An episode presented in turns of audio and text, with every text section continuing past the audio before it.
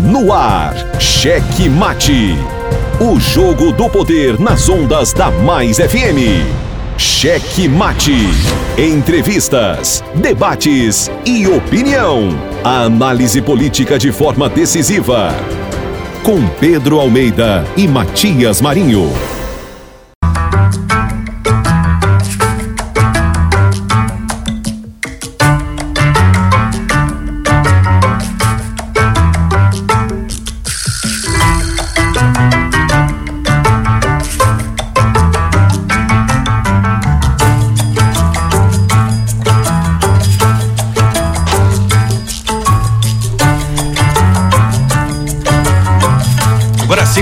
Aqui no programa Checkmate. Chegando aqui um pouquinho atrasado, probleminha aqui no computador, mas já tudo resolvido e você ouviu Flávio José lembrando aquela música Chuva de Honestidade que faz muito lembrar a gente da nossa política, né? E a gente também aproveita para falar para você mais uma vez participar conosco em nosso WhatsApp 982 20 7999 982 20 7999.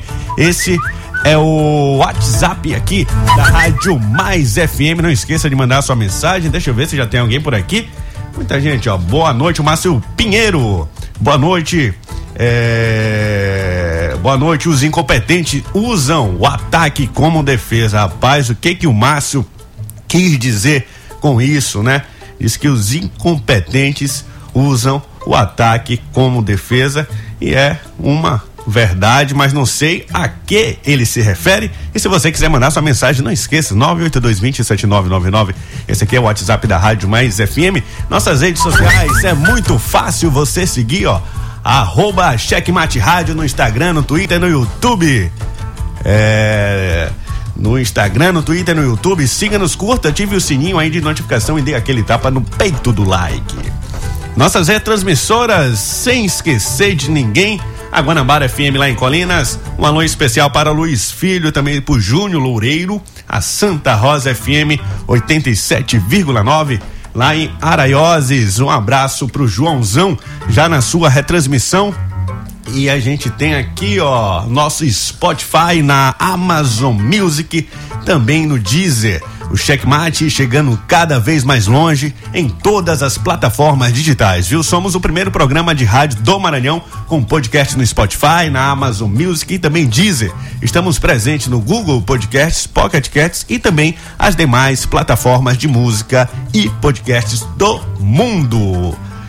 E tiozão, meu queridão Tony Redson, temos notícias de última hora. Você tá no ponto aí?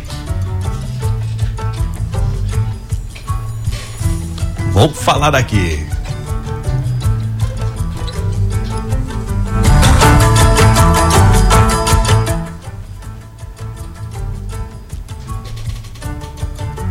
Vou falar aqui, ó.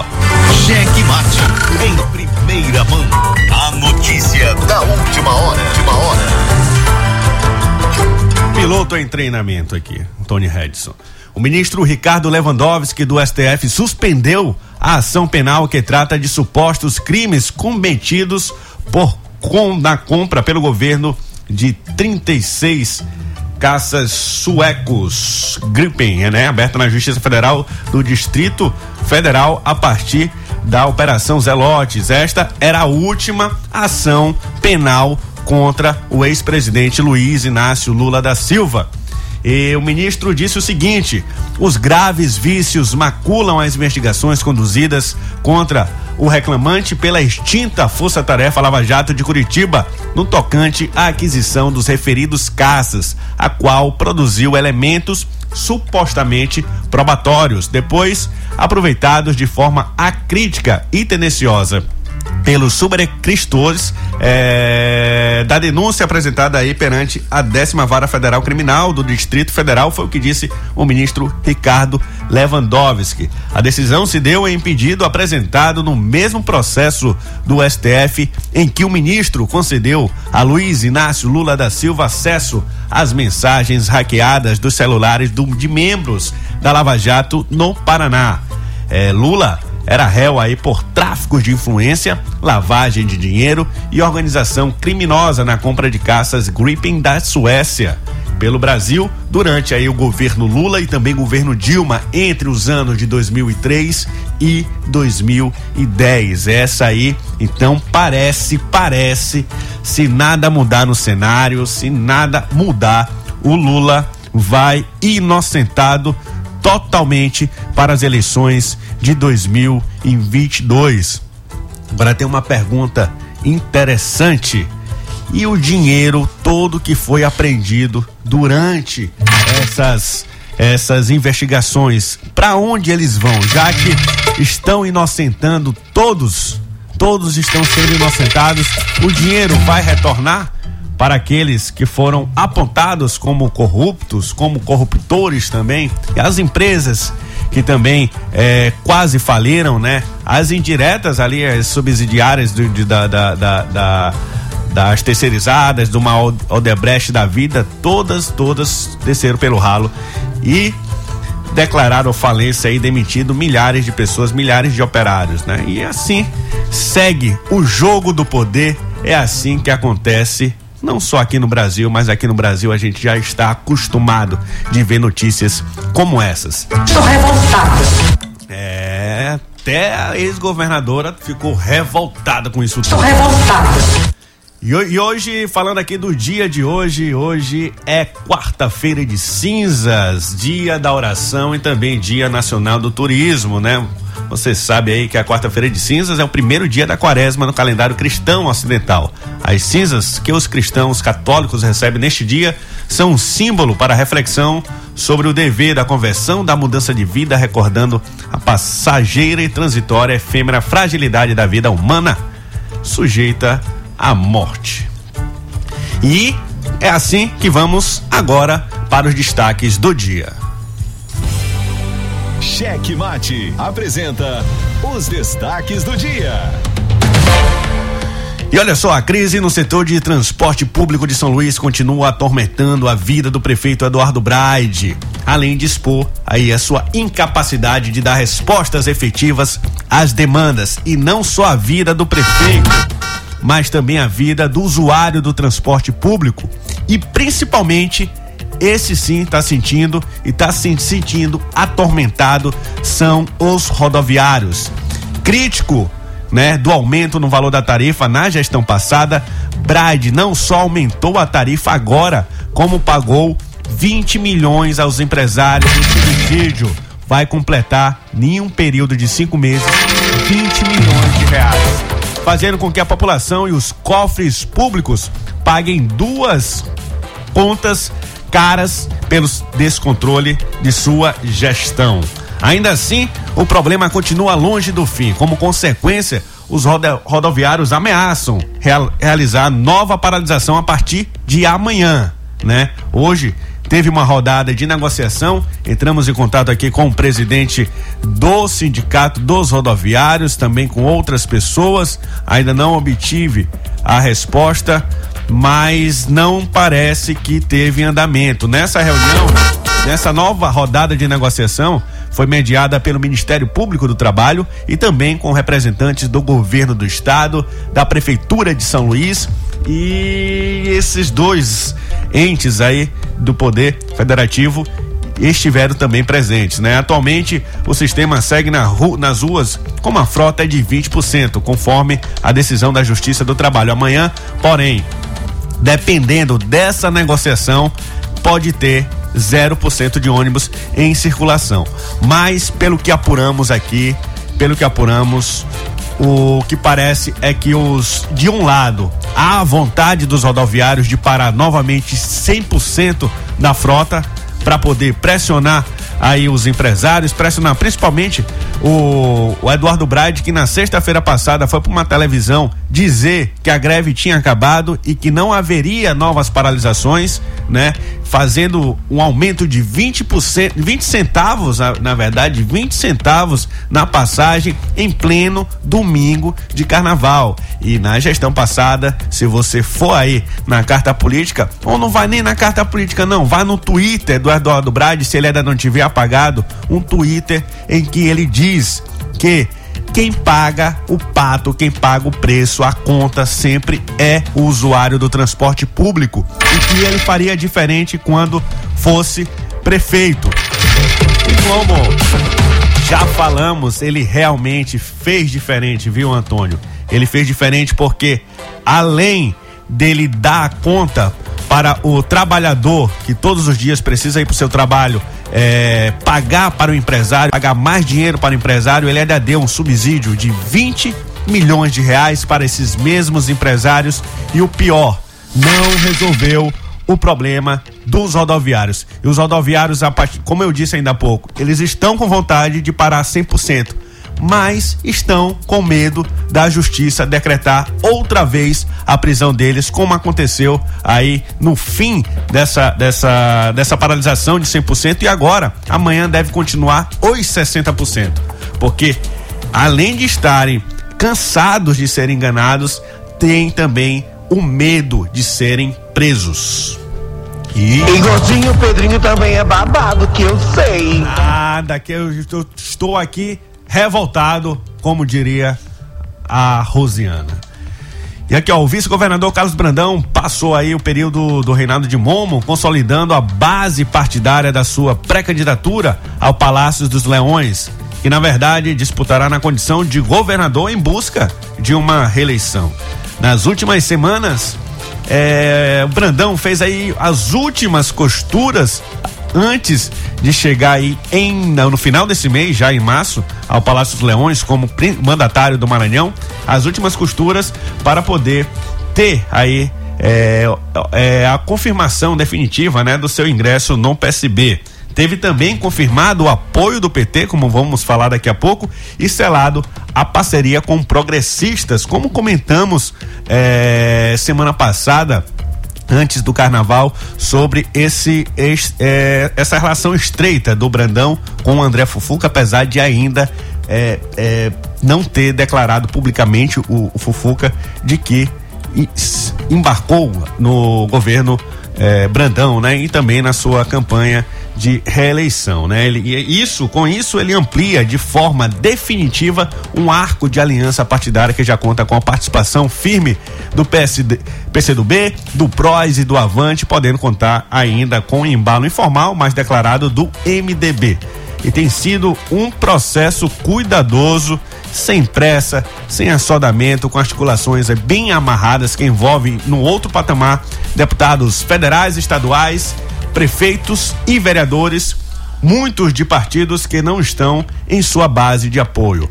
Como você que acompanha também aqui o programa Checkmate, naquela, naquele momento em que o governador Flávio Dino declarou, é, re, re, re, reafirmou, né? Porque ele já tinha declarado ano passado, em novembro, que o Brandão era o candidato do grupo.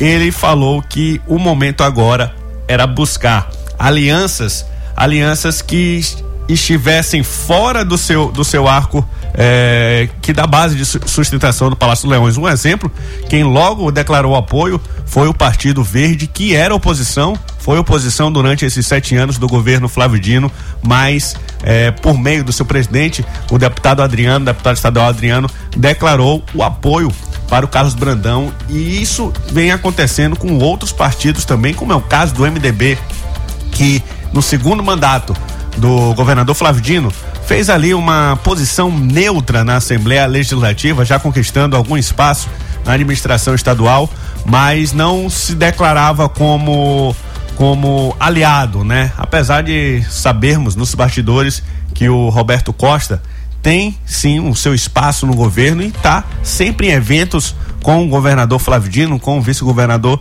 Carlos Brandão. Então o que falta aí é ter saber se a sigla, o MDB, no caso do MDB, ele vem só para somar ali em tempo de TV, né? Ou se o partido vem mesmo de corpo e alma. Tem um que já disse que não vai, que é o caso do ex-senador Elobão Filho, que disse que está no projeto do Everton Rocha. E falar aqui do governador Flávio Dino, em entrevista à TV 247 sobre a disputa entre Lula e Bolsonaro pela presidência da República, ele disse que Lula é o grande favorito e que ninguém ganha eleição de véspera.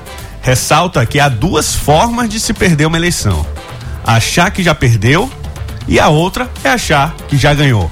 No Maranhão, o PT do ex-presidente Lula vai estar no palanque do PSB, que contará com Carlos Brandão para o governo e também Flávio Dino no Senado. E falando em PT, a presidente nacional do PT, a deputada federal Glaze Hoffmann, confirmou na semana passada, em entrevista ao Giro das Onze, também da TV 247, que o partido do ex-presidente Lula apoiará o mesmo, vai apoiar mesmo o vice-presidente Carlos Brandão na eleição para o governo do Maranhão. Ela disse o seguinte: vamos apoiar o PSB no Maranhão, confirmou referindo-se aí ao partido do qual Brandão vai se filiar ainda neste mês de março, antes de assumir o, o, o mandato, né? E falar em mudança de partido, aí é a partir de amanhã, quinta-feira, há exatos sete meses das eleições, que começa aquele período tão esperado dos deputados estaduais, federais que querem uma reeleição, que é o período da janela partidária, né? Período aí que cada deputado pode mudar de partido sem correr o risco de perder o mandato para a sigla partidária de quem vierem abandonar. E a gente precisa lembrar para você que um deputado nessas eleições é, proporcionais, que é o caso de deputados é, estaduais, federais e vereadores, eles não são detentores, não são donos dos seus mandatos. Os mandatos pertencem ao partido, mas em toda eleição tem esse período da janela partidária, que é o caso que amanhã começa essa janela partidária e já tem aquela movimentação muito grande, como por exemplo na Assembleia Legislativa do Maranhão haverá uma mudança, uma troca partidária maior na Assembleia Legislativa até por conta da nova configuração do governo e também de alguns deputados federais, aqueles que não têm, não são donos dos seus partidos e também não têm a confiança de poder eh, se ser reeleito estando no partidos que já estão. E essa janela, é bom dizer, ela só permanece aberta até o dia primeiro de abril, que também é um dia que todos os secretários, todos é, é, quem quiser disputar um cargo nessas eleições tem que deixar o cargo, como é o caso do governador Flávio Dino, até o dia 1 de abril tem que deixar o cargo, mas ele deve deixar no último dia deste mês. E também o caso dos secretários que querem também eh, se aventurar em uma eleição e, e, outras pessoas que têm cargos públicos no executivo. Em entrevista a uma TV local, o senador Roberto Rocha voltou a falar sobre as eleições de 2022 e deixou claro que ainda não sabe o que vai fazer. Para o senador, disputar a reeleição requer um bom candidato ao governo e também a presidente, no que ele classifica, classificou aí como uma estratégia tríplice, né? Questionado sobre a possibilidade de disputar o governo, Roberto disse que ainda vai aguardar uma boa conjuntura, esperando aí nomes do seu grupo, né? E a gente fica meio assim porque o Roberto Rocha na última semana em que o presidente do Senado, Rodrigo Pacheco, esteve aqui, falou na frente dele. Tá lá na coletiva de imprensa, tá disponível nas redes sociais, acho que tá na rede social do senador Everton Rocha, aquele que promoveu essa coletiva de imprensa para o Rodrigo Pacheco. E o Rodrigo Pacheco foi lá em Imperatriz, essa, essa coletiva, e o Rodrigo Pacheco fala: o Roberto Rocha já me disse que não é candidato ao governo do Maranhão né? E aí surgiu, logicamente, uma pessoa é, da figura institucional que é o presidente do Senado dizer isso e o Roberto Rocha balançar a cabeça dizendo que sim. A imprensa toda disse que o Roberto não era mais candidato e que foi confirmado pelo Rodrigo Pacheco. E ele tratou de dizer que isso era fake news. Mais uma vez, a fake news, o jornalismo sendo atacado. Roberto, que também estava com o microfone na mão, não teve a coragem de dizer: opa, peraí, presidente, peraí, Pacheco, eu ainda não defini, eu posso ser ou eu posso não ser. E aí ele tratou isso como fake news. A verdade é que Roberto não tem grupo, poderia ter, poderia ser até o nome do Bolsonaro aqui, se ele conseguisse juntar, por exemplo, em, em um apoio aí, uma articulação, ele, o Josimar e também o Laésio Bonfim, esses três, eles somam na, e de acordo com a última pesquisa Escutec, eles somam exatos 22%, que é mais ou menos esse eleitorado aí do Jair Bolsonaro, que é até um pouquinho mais, né? Acredito que pode chegar, se tiver aí, se, se, não, se o bolo não chegar repartido nas eleições, pode chegar mais ou menos 25% do eleitorado. Então, somando esses três pré-candidatos, eles chegam a 22%, empatando com o Everton Rocha, que tem 22 hoje, na, naquela última pesquisa da Escutec, e também com o, o Carlos Brandão, que está no empate técnico ali. Ou seja, ficaria um bolo é, é, é bem, bem, bem, consistente, bem de várias ideologias na, aqui na disputa do governo do Maranhão. Mas o Roberto, ele não, ele fala que está esperando a posição do seu grupo, mas não diz quem que grupo é esse. Não disse se esse grupo dele é o do Everton Rocha, porque ele estava sentado à mesa do, do, do, do, do Everton Rocha, é, perdão, estava sentado lá na, na, na, na festa do, do, do, Everton Rocha com o Rodrigo Pacheco, mas ele não disse que grupo é esse. Não disse se é o grupo do Bolsonaro, não disse se o Lésio Bonfim faz parte desse campo político dele, não disse se o Josimar também pode ser, porque ele, ele, ele tem interesse em ingressar no partido do Josimar, porque é o mesmo partido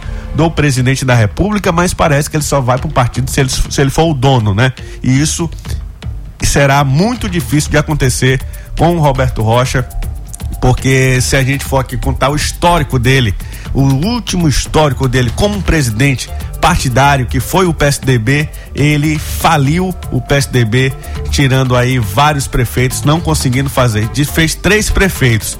Agora tem gente que até contesta. Tem gente até que contesta esses três prefeitos, porque apesar de estarem no PSDB em, em, sua, em sua gestão à frente do partido, eles eram ligados a outras figuras, a deputados federais, a deputados estaduais, e conseguiram, não por conta da, de uma influência ou de uma ajuda do Roberto Rocha, mas por conta de sua própria desenvoltura eleitoral. Esses foram os destaques dos dias de hoje. A gente agora vai comentar um pouquinho mais sobre isso nessa quarta-feira de cinzas, um pouco nebulosa, começou aqui diferente, começou meio atrapalhado, mas estamos aqui na Rádio Mais FM 99,9 para você fazer o programa para você e você já pode mandar também seu WhatsApp, só lembrando, ó, 982 27999 982 27999 e agora a gente vai para esses destaques. Jornalismo independente com transparência e compromisso com os fatos. Site A Carta Política. Poder, negócios e cultura. Acesse www.acartapolitica.com.br e fique bem informado dos bastidores do poder. A Carta Política.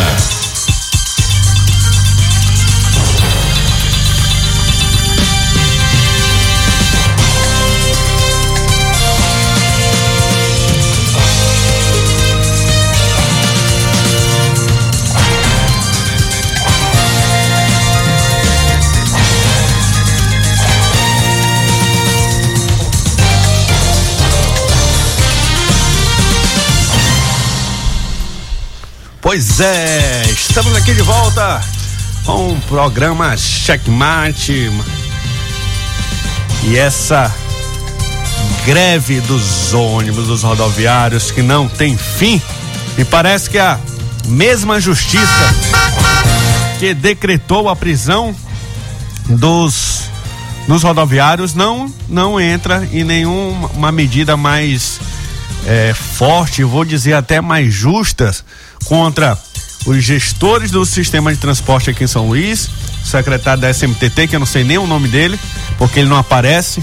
Quem aparece é o Eduardo Braide para falar, para dizer isso, dizer aquilo, ou o secretário de governo, ou o secretário de articulação política. Parece que só existe nessa gestão do Eduardo Braide três pessoas: o prefeito, não, na verdade são quatro.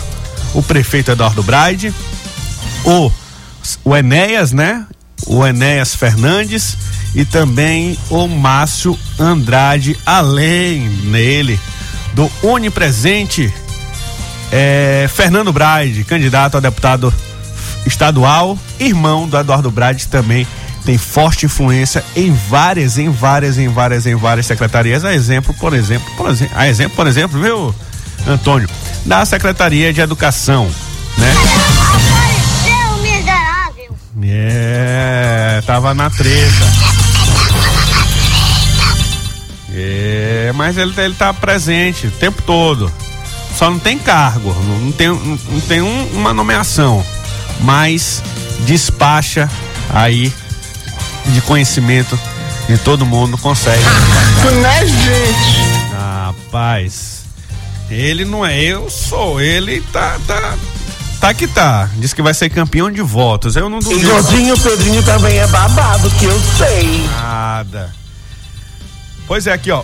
E essa reunião, vamos ver se teve alguma atualização. Aqui a gente tentou contato com o presidente do sindicato, não tivemos nenhum retorno.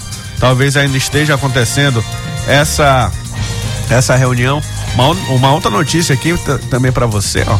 É o Juscelino vai ser vice-líder do União na Câmara Federal, né? Ele assumiu aí um cargo que União União Brasil é a fusão do Democratas com o PSL. Essa é uma outra questão que nos próximos dias, durante essa janela partidária, já deve ser resolvida, como por exemplo, quem vai comandar eh, União Brasil aqui no Maranhão, né? Quem vai comandar a União Brasil aqui no Maranhão? Havia, havia uma promessa que fosse o Pedro Lucas Fernandes, mas o Pedro Lucas já é, e o partido já estava palavrado também com o senador Everton Rocha, mas como Pedro Lucas ele ele abandonou esse projeto do Everton Rocha, da mesma forma do Fufuca, e os dois ainda não publicizaram isso, mas dos bastidores a informação que temos é essa, é, confirmada é essa.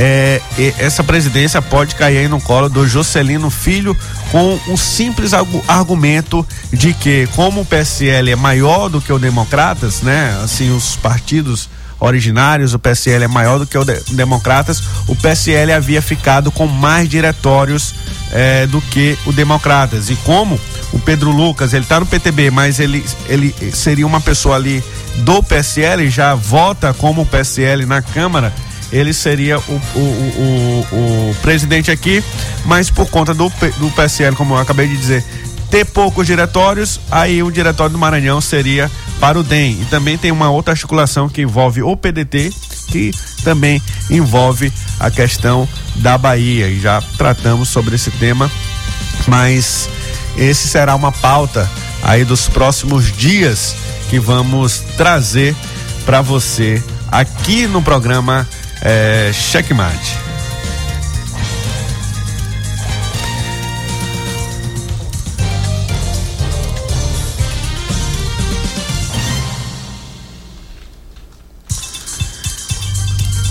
E falando em partido, falando em troca partidária, na Assembleia Legislativa, essa migração ela vai ser maior do que imaginamos. E a Assembleia, por exemplo, ela continua naquela briga ah, é, é, é, de formação de blocos. E a formação de bloco ela, ela envolve também é, é, quantos deputados cada, cada partido tem, né? E essa mudança começa começa pelo presidente da casa, que é do PCdoB, é do PCdoB, mas deve se filiar.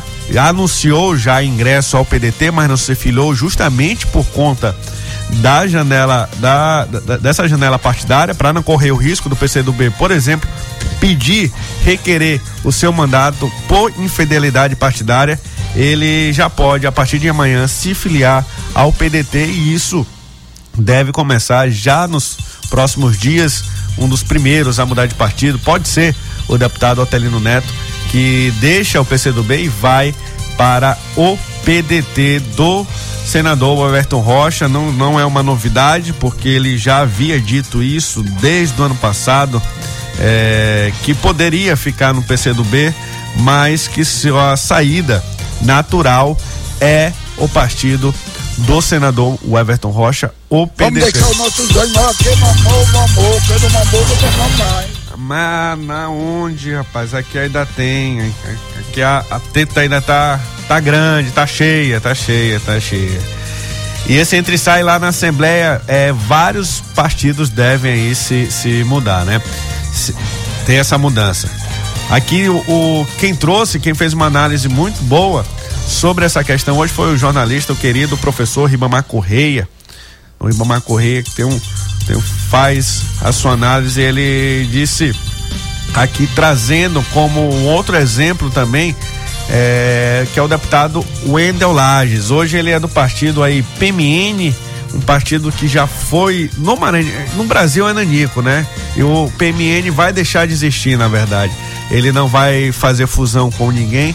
Eu conversando com o Wendel Lages, ele disse que ainda não sabe para qual partido vai, mas o PMN não daria para ficar porque ele não vai querer federar e nem vai querer fazer a fusão com ninguém. Segundo o Ribama Correia, o seu ingresso natural pode ser o PDT, né? Porque o PDT também tem muitos quadros saindo, até quadros históricos saindo do partido, como é o caso do Rafael Leitoa, ou só Rafael, como ele agora gosta de ser chamado, é, e precisa recompor esses votos para poder fazer, é, é, fa- conseguir fazer uma bancada. Um outro nome que era do PDT, que iria pro PDT, que já pode mudar porque não tem mandato nenhum, é o. Isso, Adalto. Pode. É o, o, o diretor do Detran, Francisco Najib, ex-prefeito de Codó, né? Ele ali seria. Ele já foi dito, e já, já foi assim, até uma falta de respeito do senador Everton Rocha com a bancada do PDT, em que ele disse que o Francisco Najib era prioridade do partido para se eleger deputado estadual, esquecendo assim a sua bancada que era, foi uma das maiores bancadas na última, nas últimas eleições, e isso também já começou a abrir os olhos aí de, de- dessa bancada pedetista que agora deixa de ser pedetista. E um caso dessa saída é o caso do Rafael Leitor, que ele sai não por, só por conta disso, mas sai também por conta da sua do seu rompimento com o grupo, seu grupo político familiar, que é o grupo Leitor em Timon, né? E com esse rompimento, o Rafael ele seguiu com o governador Flávio Dino e declarou apoio a Carlos Brandão, o que começou aí uma série de, de, de faíscas, né? Fagulhas, vamos dizer assim, entre o Rafael e o seu primo ex-prefeito de Timon, Luciano Leitoa, e o seu tio Chico Leitoa, que o Chico Leitoa é, é pré-candidato a deputado estadual pelo PDT. Agora o engraçado. menino, que baixaria é essa? É, mas o engraçado é que o Luciano Leitoa, ele tem dois candidatos. Ele, ele era presidente do PSB, perdeu aí o posto com o ingresso do Flávio Dino. Ele era presidente do, do PSB e ele tinha dois candidatos, um a estadual, um a federal. Não ser, não vai ser, não vai ser candidato a nada, né? Pelo menos agora. Talvez seja até vice de Everton, porque o Everton está com dificuldade de encontrar algum vice-governador.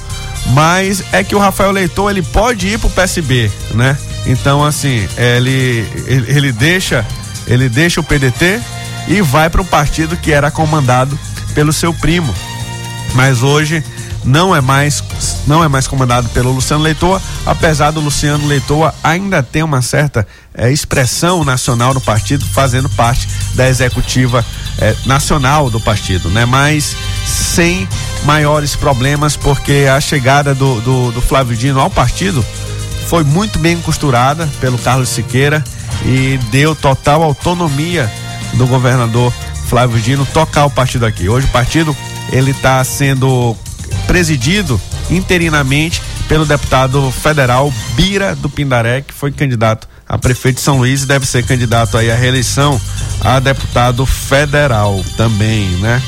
Outro que já saiu do, do, do- deixou nessa troca partidária falando de PSB ainda, falando um pouco dessa reeleição do do, do Bira do Pedará foi o, o deputado estadual eh, Duarte Júnior, né? Que naquela ida também do, do, do, do Flávio Dino para o partido, trouxe ele para poder filiar ele ao PSB. O secretário Carlos Lula, que é candidato, pré-candidato a deputado estadual, também está no partido. E outros, outros deputados que até então iriam uma leva para o PSDB do Carlos Brandão podem ir aí para o PSB, né? Porque ainda há essa indefinição de como ficará o Ninho Tucano no Maranhão, né? É, botando na balança quem hoje tem a melhor proposta para a executiva nacional é o, o, o, o vice-governador Carlos Brandão. Apesar dele sair, ele consegue deixar alguém, algum aliado seu, algum deputado federal, né?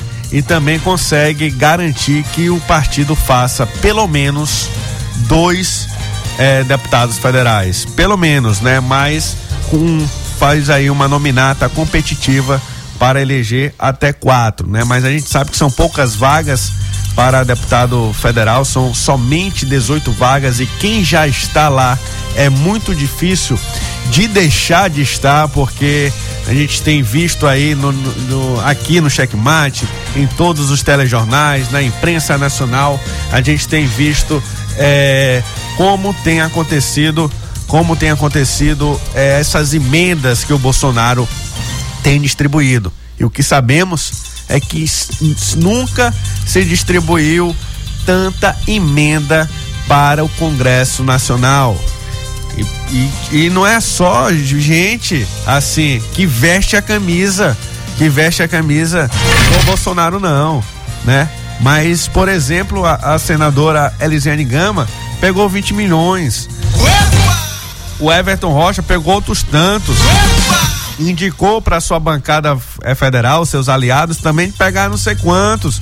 Então, assim, muita gente, eles, é, é, é os deputados federais têm ajudado, é, entre aspas ou não, os municípios até mais do que o, o, o tem, tem, dado um incentivo financeiro muito grande para os municípios, né?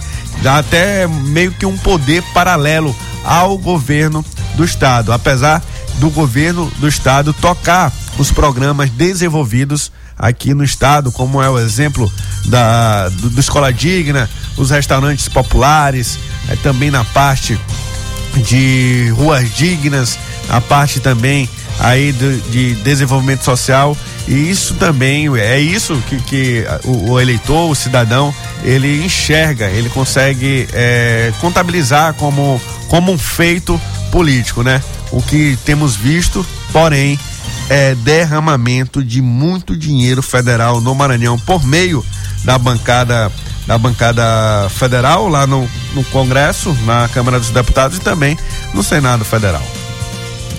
E já chegando ao finzinho aqui de mais um checkmate, faltando quatro minutinhos. Quatro minutinhos, né, Antônio? Estamos chegando e só para finalizar, deixa eu escolher aqui algo que já falamos finalizar aqui falando do Roberto Rocha. O Roberto Rocha tem sido, o Globo, inclusive, o Globo o citou como o candidato mais forte do bolsonarismo aqui no estado.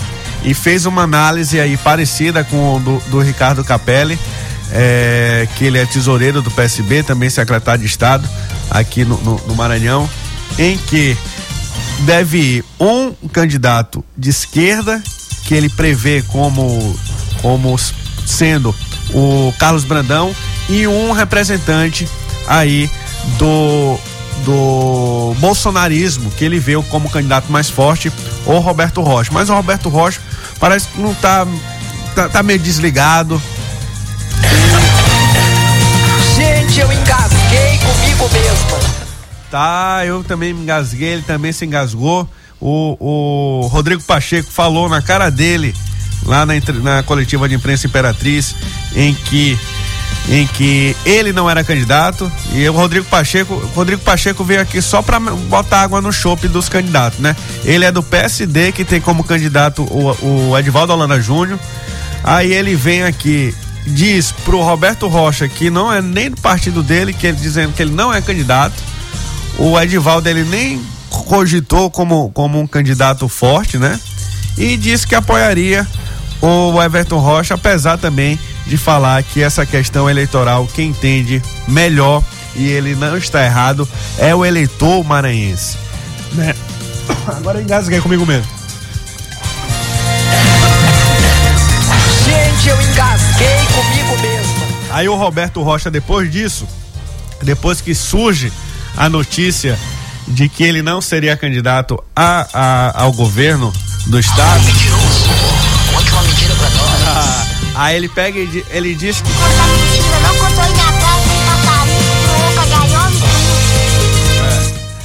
Aí ele diz que é fake news, aí ele chama a imprensa de mentirosa, né? E isso ainda vamos falar, temos aqui poucos minutinhos para o final do programa e queria desejar para você uma ótima quarta-feira, uma quarta-feira de cinzas e agora começou o ano porque o carnaval já foi embora, né? Apesar que vai ter outro carnaval aí. As grandes cidades, Rio, São Paulo, vão fazer um outro carnaval de passarela, de rua, aí no, no acho que é no feriado de abril. Mas é isso. Mais um programa Checkmate chegando ao fim. Você pode olhar nosso conteúdo lá no Spotify. Muito obrigado e até a próxima.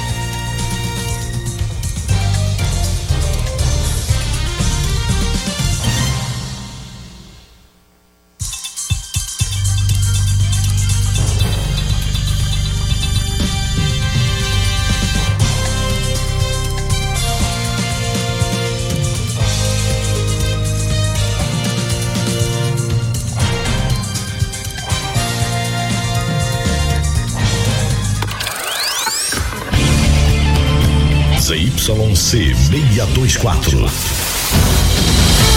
Rádio Mais FM 99.9 MHz.